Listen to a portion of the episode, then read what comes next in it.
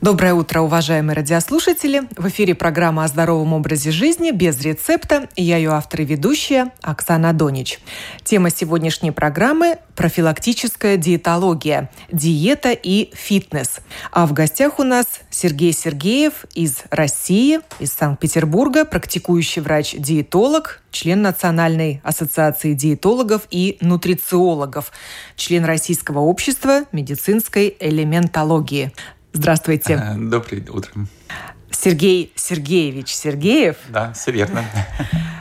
Приезжал в Ригу для того, чтобы встретиться с нашими фитнес-тренерами на семинаре по профилактической диетологии, организованном международной тренинговой компанией Fitness Factory профилактическая диетология – одно из ваших любимых направлений в диетологии. А, да, одно из направлений диетологии, мое любимое, это профилактическая диетология. Это очень трудное направление, потому что людям а, трудно что-то делать, когда еще ничего не случилось. Именно делать это с профилактической точки зрения. Но я считаю, что лучше болезнь какую-то предупредить, чем потом ее лечить. Поэтому я всегда пропагандирую и всегда с удовольствием приезжаю, когда приглашают рассказать о профилактической диетологии, чтобы больше народа знало, что можно болезнь предупредить. С помощью фитнес-тренеров получается? Да, потому что фитнес, он прежде всего направлен на оздоровление. То есть мы не должны путать э, спорт, э, профессиональный фитнес, где тоже это можно назвать э, видом спорта. А тут имеется в виду фитнес для э, обычных людей, потому что люди занимаются фитнесом именно для профилактики здоровья. И поэтому это вот такой важный сегмент, где можно применить э, и э, профилактическую диетологию. То есть питание и физическая нагрузка, они идут рука об руку. Всегда. И если есть желание привести себя в форму и избавиться от лишних килограммов, и избавиться. То вам в помощь и диетология, и тренировки. Кому-то набрать, да, кто-то хочет просто ради здоровья, то есть фитнесом можно заниматься и просто для того, чтобы изначально крепкое здоровье, так и оно и оставалось, э, продолжало быть крепким. Кто-то хочет смоделировать фигуру. Все это фитнес, и, соответственно, все, что направлено на здоровье, оно идет рука об руку с правильным питанием. Отличается ли питание у тех, кто занимается фитнесом, от, так скажем, ленивых людей, Конечно. которые далеки от спортивных да. залов? А по сути, по своей, по структуре, да, оно не должно отличаться, потому что э, если даже ленивый человек хочет быть здоровым, он все равно должен правильно питаться. Просто человек, занимающийся фитнесом, больше тратит калорий, то есть за счет физической нагрузки, соответственно, ему требуется больше колораж э, питания, соответственно, он может себе позволить чего-то большего, да, если для ленивого, допустим, пирожок это будет будет уже лишним элементом его питания, а для людей, которые занимаются фитнесом, пирожок может в некоторых случаях быть и полезен. Поэтому те люди, у кого больше затрат на физическую активность, могут себе в питании позволить больше. Нужно ли считать калории? Это вопрос такой дискутабельный и спорный. В некоторых случаях это, конечно же, помогает. Человек, когда он впервые может посчитать свой колораж, он э, может быть э, очень даже удивлен тому, что действительно он переедает. Это бывает таким толчком, отправной точкой для того, чтобы человек начал начал следить за своим э, питанием. Вот, поэтому мы можем, конечно, в этих случаях э, считать.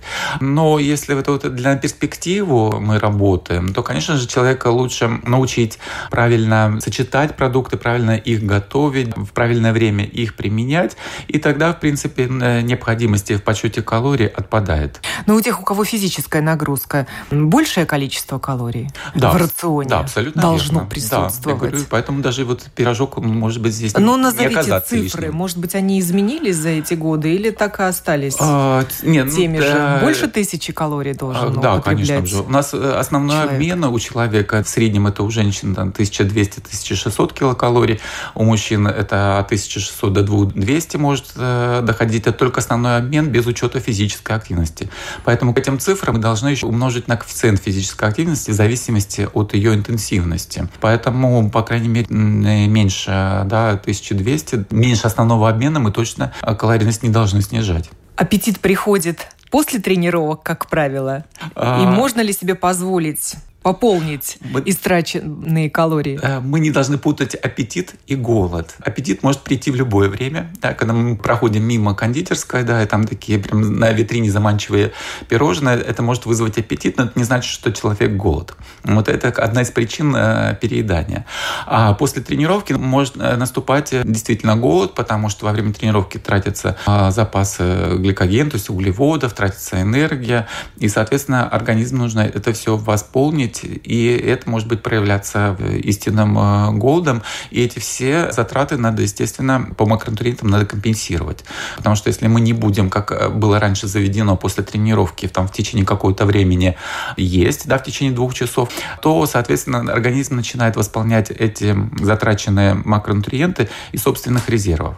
Это приводит э, к его истощению и к обратному эффекту. То есть не нужно есть, да, бояться есть как... подкрепиться абс... после тренировки. Абсолютно верно. Более того, я даже заставляю после тренировки всех есть.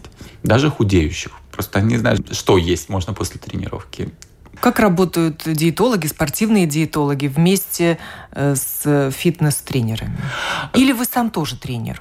Нет, я не тренер. Должен каждый человек э, заниматься своим делом. Конечно, если врач еще может быть и одновременно тренером, это дополнительный бонус, дополнительный плюс. Ну, так случилось, что я не тренер, да, я обычный врач. А, но я всегда э, работаю в связке с тренерами. И, как правило, вот эта вот эффективность работы врач-тренер, она всегда намного выше, чем просто будет кто-то один отдельно работает врач, отдельно работает тренер, потому что работает все, как и физические нагрузки, так и диета диета. Поэтому врач может восполнить какие-то дефицитные состояния, может отследить правильность э, питания, а может э, порекомендовать, какие нагрузки для этого человека нужны и необходимы. А, а куда сначала идет человек? В зал или в кабинет врача? По-разному. Тут не важно, кому он первым придет. А тут важно, что если мы видим, что человеку необходима физическая нагрузка, допустим, мы проанализировали состав тела, а у него, допустим, малая мышечная масса, то ну, что врач сделает? То есть здесь э, он да, может обеспечить рацион белком, да, все это расписать, но мышцы мы знаем, что растут только в ответ на физическую нагрузку. И поэтому без тренировок, без силовых тренировок здесь мы ничего не сделаем. А как правильно нарастить мышечную массу, знает тренер. И поэтому, конечно же, э, вот здесь связка тренер и врач, она просто необходима и врач подберет правильную нагрузку или тип врач той нагрузки, который подходит. Да, что надо, допустим, силовые нагрузки, mm-hmm. а, соответственно, грамотный э, тренер уже должен провести э, функциональное тестирование, то есть каким нагрузкам этот э, человек силовым на данный момент может какие нагрузки выполнять, и, соответственно, потихонечку-потихонечку их развивать мы начали говорить о профилактической диетологии, о том, что это предупреждающая диета. Вот расскажите о ее принципах, как это работает. А, принципы во всех диетах одинаковые. Их пять принципов. Первое – это правильный режим питания, правильный режим дня. А второе – это правильный набор продуктов, а, правильный способ их приготовления. Нутриционно-метаболическая поддержка – это прием каких-то витаминов, микроэлементов. Ну, если требуется коррекция там, медикаментозная, все мы в этот пунктик вкладываем. Но если это профилактическое, мы надеемся, что лекарства здесь не понадобится, конечно же.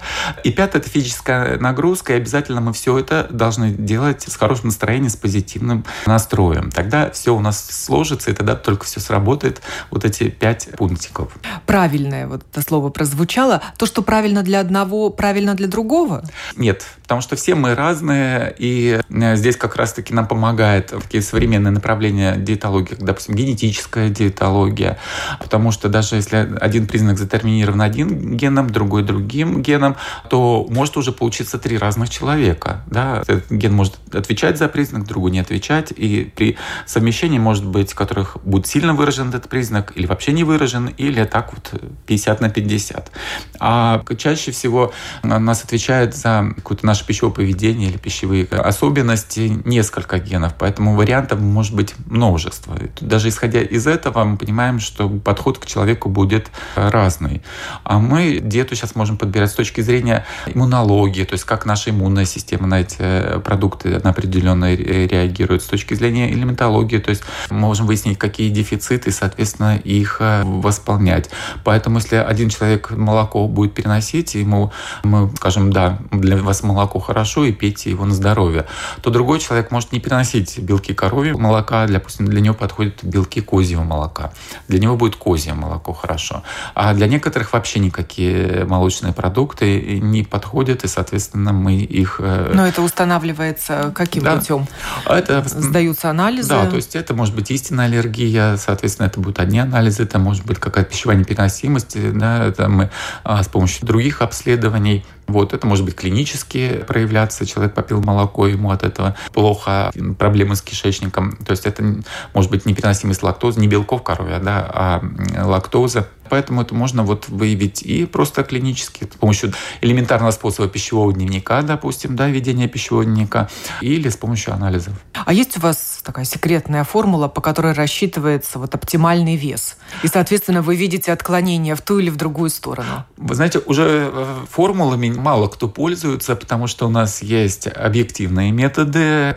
А, а что это, умные весы, а, которые рассчитывают мышечную массу, воду в организме? А, умные весы как раз-таки по этому принципу и работают. Другой вопрос, что они не могут оценить весь организм, потому что электрический импульс, который проходит, он не проходит через все тело. Но принципы используются в них тот же. Что... А вы используете такие весы? А, я использую профессиональное оборудование. У нас есть э, профессиональные э, приборы, с помощью которых мы можем определять состав тела. И это вот как для терапевта пациента послушать, то для диетолога это измерение состава тела, это называется биоимпедансометрия, этот метод основанный на импульсах. Да, то есть через вас пропускается электрический импульс. Э, разные ткани у нас имеют разное сопротивление, и, соответственно, по сигналу электрическому, который измеряется после прохождения тела, программа высчитывает э, наш состав тела. Это расчетный метод, но он приравнивается к эталонным методам, которые мы там, допустим, с помощью рентгенографии мы можем определить, с помощью там э, компьютерной томографии, с помощью подводного взвешивания. Практически там погрешности небольшие. Исследования занимаются занимает 5 минут и дает нам а, массу информации о человеке. А стоит ли доверять умным весам? Такие чудеса о них рассказывают. Эти весы даже посоветуют вам, сколько нужно килограммов сбросить, и помогут идти к заветной цели. А вот на эти цифры я бы не обращал внимания, как бы не доверял им, сколько да, надо сбросить. Но если у нас нет профессионального оборудования, нет возможности да, определить э, на профессиональном оборудовании, то ориентироваться даже на эти весы можно. Там в плане вот показателей, которые они вам скажут э, на данный момент, из чего вы состоите, здесь могут возникнуть вопросы, потому что методика измерения, она нарушена в таких весах. Если вы там с ручками весы и в руки ручки такие берутся, это немножко поточнее, но все равно есть большая погрешность. Но когда мы снижаем а, массу тела, очень важно, чтобы мы снижали жировую массу, а не мышечную. И поэтому ориентироваться и смотреть, что уходит, жировая масса или мышечная, можно даже вот на эти простые весы. То есть не доверять как бы изначальным показателям, ну, в смысле, э, что они будут ну, недостоверны. Но как они изменяться будут, то есть отслеживать динамику, можно даже на обычные весы найти. А с чего начинается ожирение? И когда уже можно поставить такой диагноз? А, у всех по-разному. У кого-то начинается с переедания, с банального.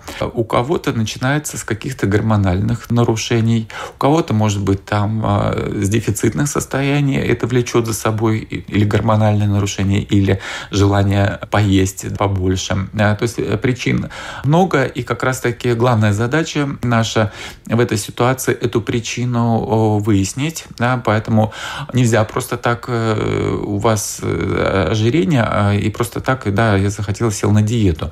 Мы должны понимать, что ожирение – это чаще всего проявление какой-то беды в нашем организме. И поэтому просто вылечить ожирение, не устранив вот эту поломку в нашем организме, э, это подход неправильный.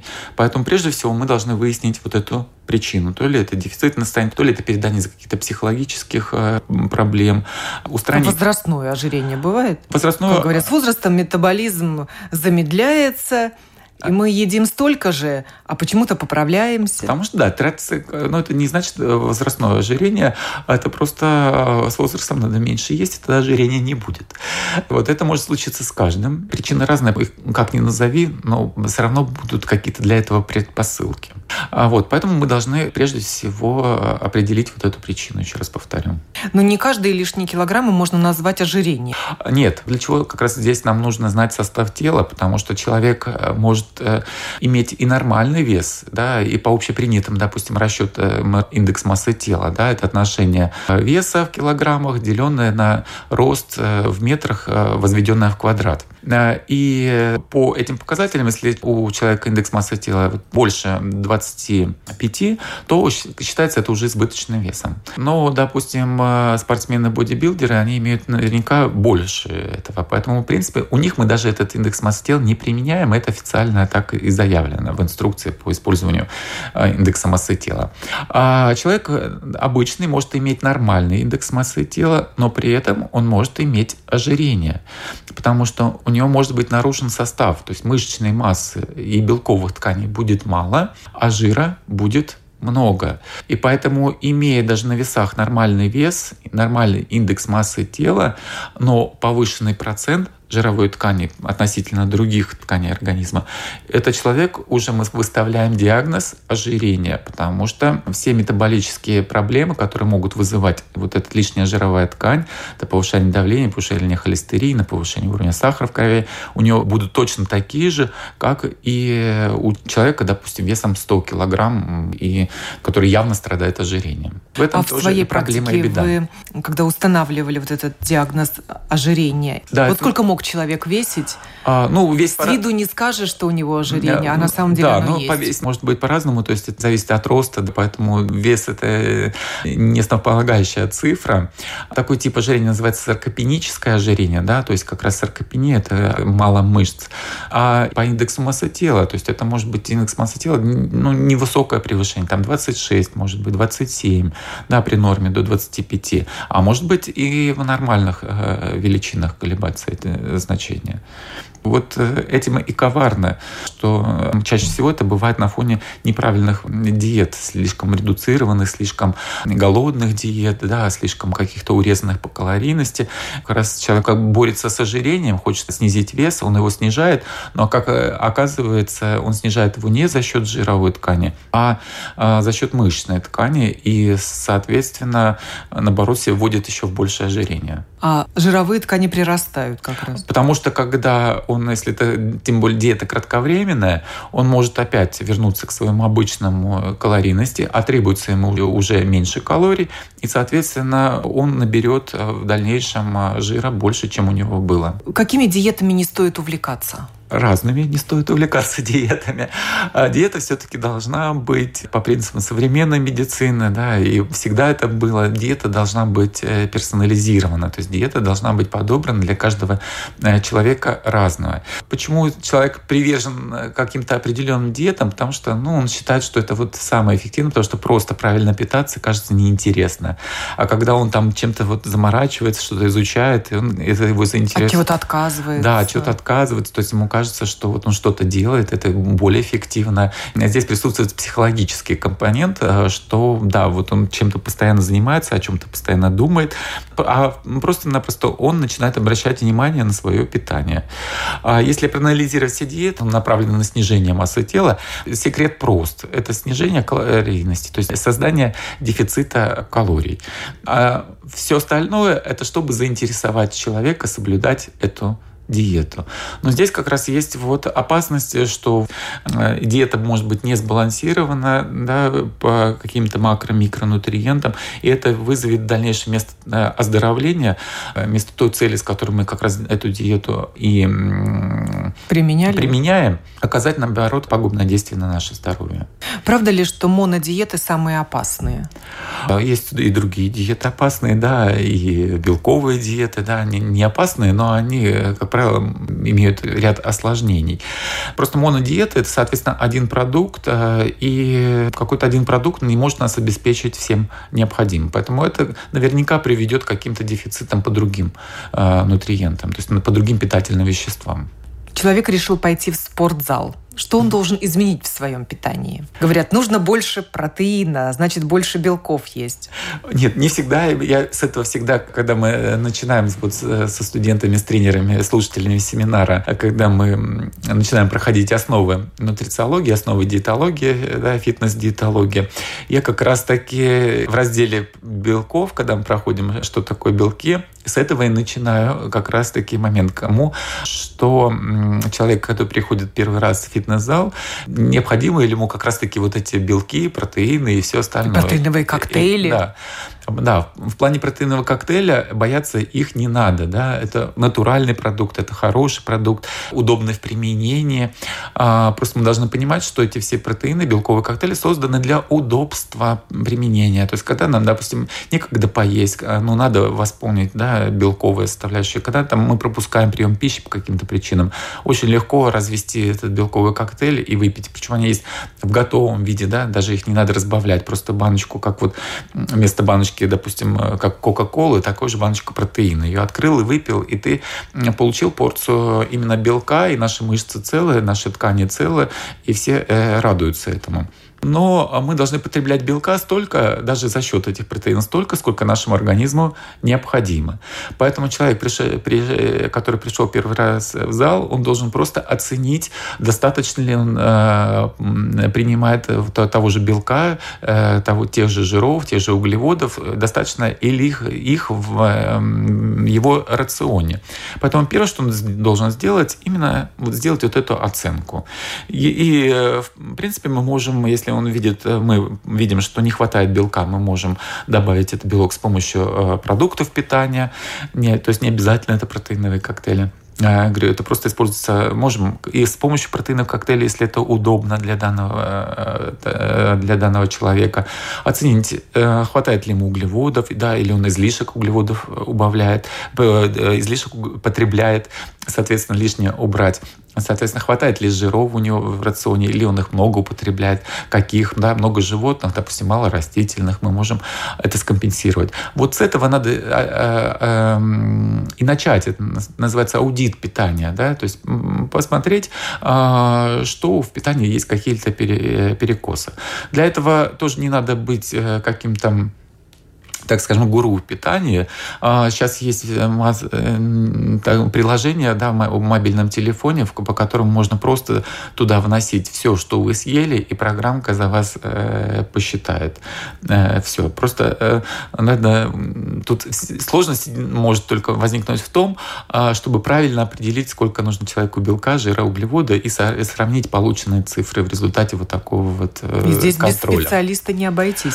Ну да, то есть для этого мы тренеров тренеров, допустим, и учим, чтобы они могли да, это делать. Соответственно, тренер может подсказать, э, что там все у вас балансировано, и, в принципе, можем э, и питание у вас было хорошее. Вот. Или, соответственно, подсказать, э, что добавить, что убавить, чтобы сбалансировать ваш рацион. Есть ли запрещенные продукты в спортивной диетологии? В любой диетологии есть такое правило – никаких ограничений. Да? То есть мы можем есть э, все, э, только знать, когда, в какое время, в каком количестве мы можем себе это позволить. И тот же сахар. Э, и тот же сахар, абсолютно верно. Почему бы и нет? Э, с, поэтому, конечно, фитнес-индустрия очень много вот этих мифов, да, что можно есть, что нельзя. И ну, зачастую сводится э, фитнес-питание сводится к потреблению э, куриных грудок, да, и гречки. Больше и, и все, да, весь все вот это питание питания. Ешь вот эти продукты, и будет тебе счастье. Э, фитнес-индустрия, она тоже не такая вот, э, э, не должна быть такой вот именно стереотипной.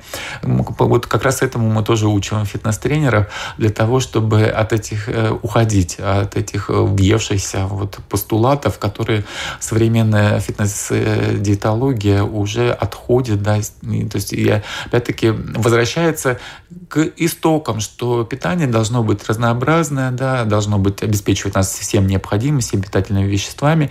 И для этого не обязательно сидеть на каких-то определенных продуктах. Можно э, прекрасно разнообразить и э, добиваться тех же успехов. А упомянутая вами кола?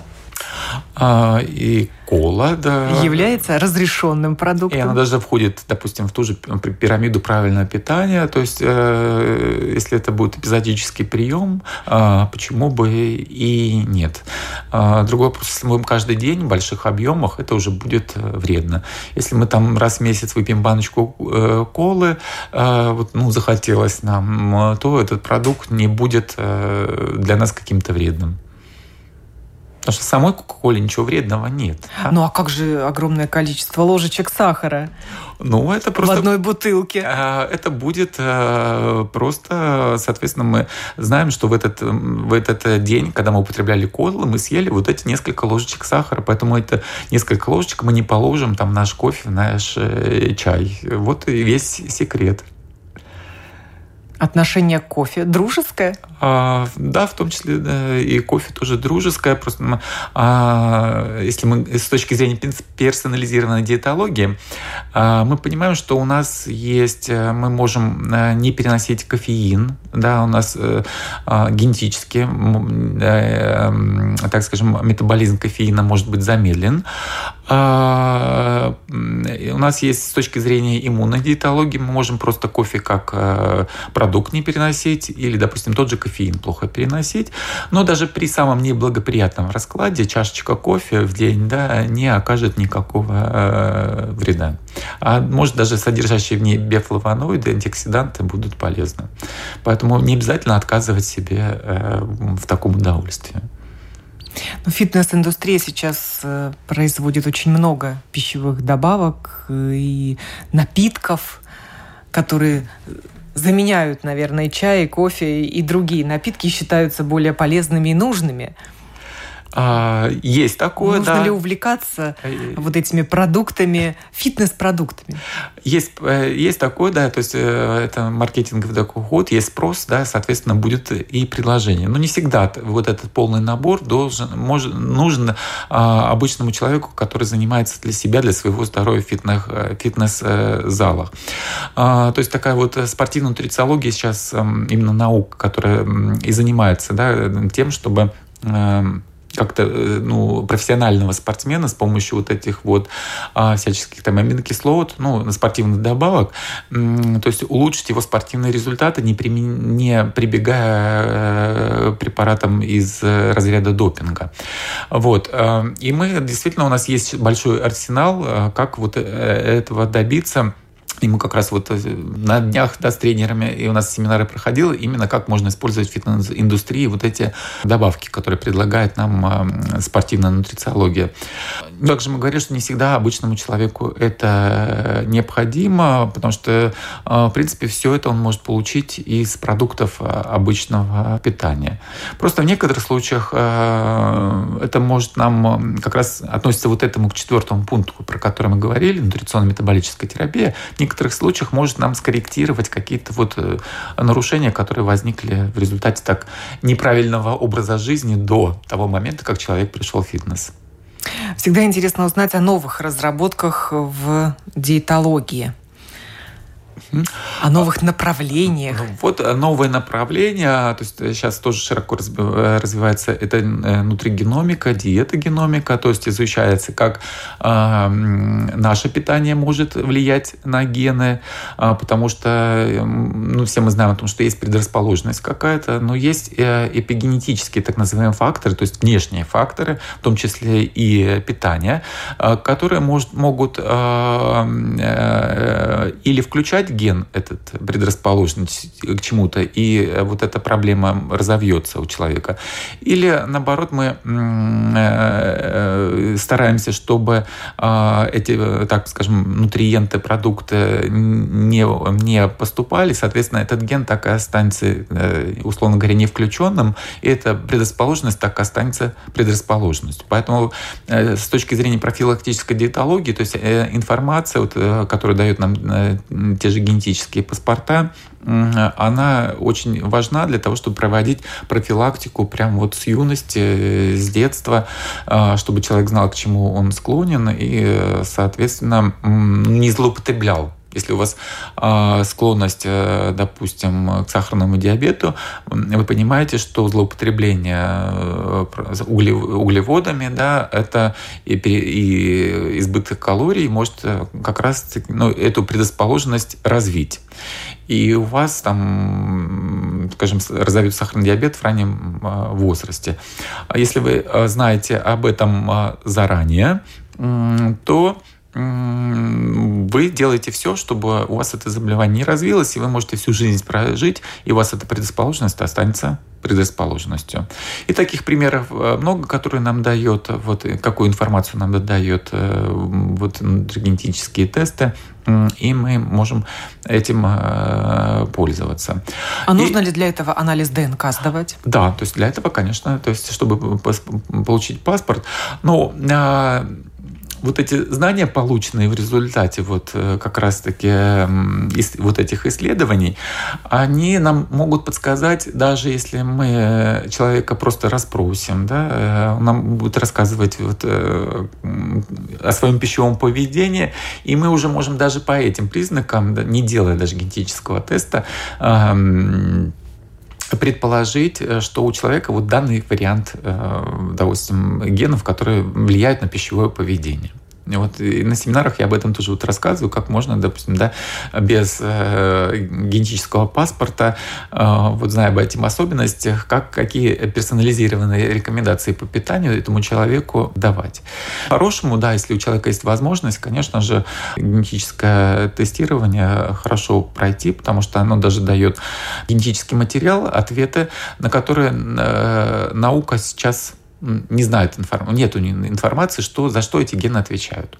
Но у вас будут результаты, допустим, вашего э, теста, и э, через 5 лет появится, допустим, через 10, условно говоря, э, какое-то новое доказательство, что вот этот ген отвечает за то-то, то-то, и вы в любой момент можете посмотреть, какой вариант у вас. Потому что генетический тест дается раз в жизни и все. Так, потому что генетика дальше не меняется, и то есть эта вся информация в дальнейшем может храниться у вас. А возможно ли профилактическая диетология без похода в спортивный зал, без физической нагрузки? А, Можно а, справиться с проблемой? Я бы так сказал, без похода в спортивный зал может, но без физической нагрузки нет. Потому что для того, чтобы э, себя нагружать, нагружать физически, то есть э, наши, так скажем, предки, они не ходили в фитнес-зал, потому что их не было. Но при этом э, физической нагрузки у них было сколько.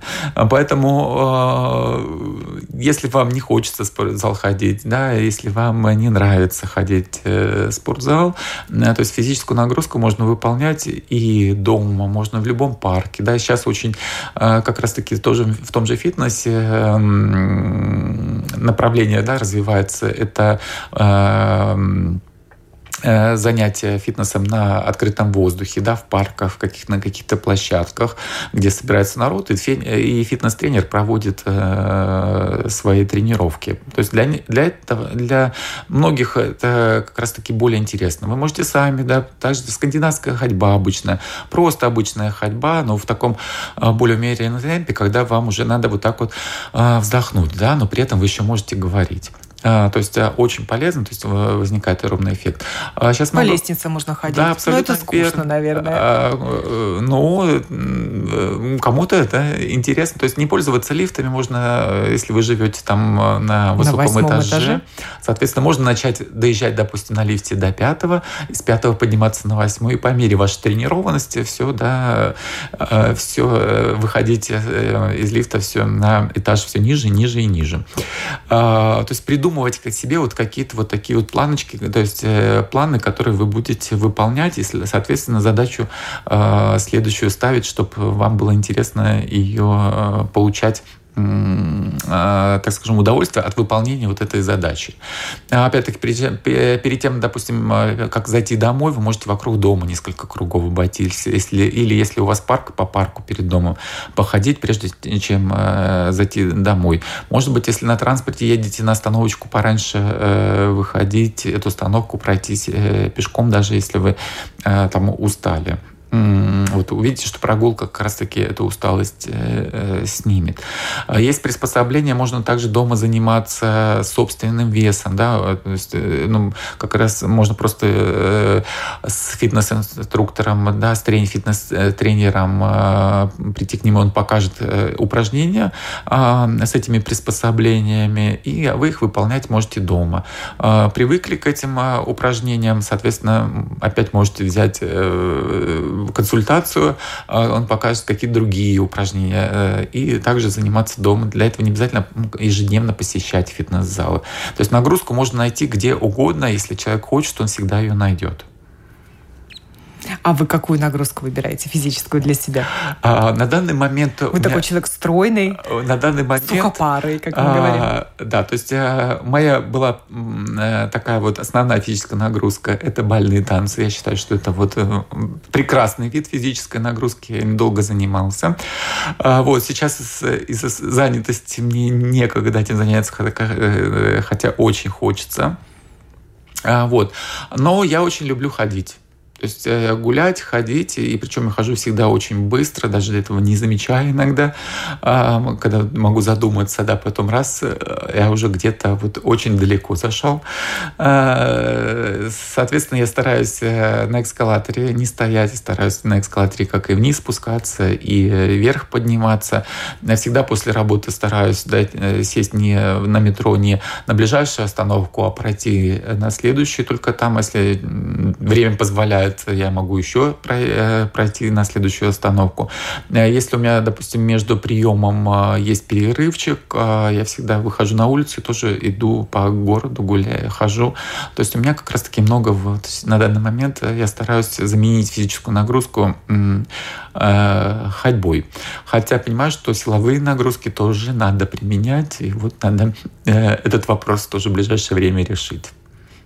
А какой-то диеты вы придерживаетесь? Нет. Вроде как на вас посмотришь, скажешь, ну ему не надо точно, зачем же ему это? А, я придерживаюсь просто, э, так скажем, правильное питание. И вообще, диета – это все-таки слово для лечебных каких-то рационов. Вот, поэтому, если мы говорим о профилактически, то это просто должно быть обычное питание. Даже для людей, которые мы э, занимаемся снижением массы тела, мы тоже э, говорим, что это не какая-то диета, что человек не чувствовал какое-то ущемление в питании. То есть мы говорим, что мы просто возвращаем его рацион в правильное русло. Это правильное питание, и люди так должны питаться, так должны есть. Поэтому я держусь основ, то есть обычного питания, и поэтому могу себе позволить и съесть. Вот сейчас мы, да, перед встречей здесь зашли в кафе, я попробовал вкусный, да, ваш э, национальный десерт из ржаного хлеба, просто прекрасная вещь, с, с большим удовольствием сел, съел. А, то есть могу себе позволить десерт, но я его позволяю там, ну, раз в две недели, раз в три. Когда мне захочется, я сделаю это с удовольствием. А, и как раз-таки вот исполнил правило, что все мы должны делать с позитивом. И это пирож, э, да, десерт, это какое-то пирожное пойдет только на пользу. А жареное? Mm. Во фритюре на масле позволяете себе? А, я могу это позволить, я этого не люблю. Ну, если, допустим, я вот иду, не, может такое возникнуть желание, да, а, какой-то съесть э, картофель фри, в том же Макдональдсе, да, или ну, в другом, не будем рекламировать фастфуды, а в другом каком-то заведении я могу себе съесть этот картофель, и все. Я удовлетворил свою потребность, я в следующий раз, может быть, через полгода а, туда зайду. А, но изначально я вот как раз-таки продукты, жареные во фритюре, не люблю. То есть я в панировке, во фритюре не люблю. Я люблю такой натуральный продукт, чтобы он имел натуральный вид.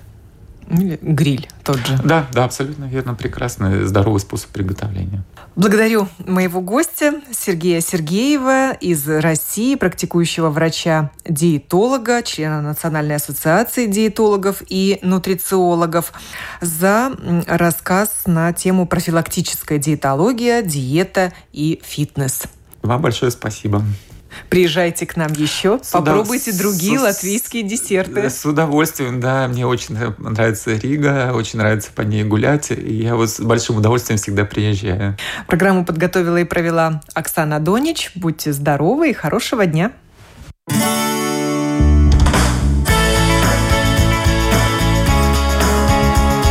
Жить наилучшим для себя образом – без рецепта.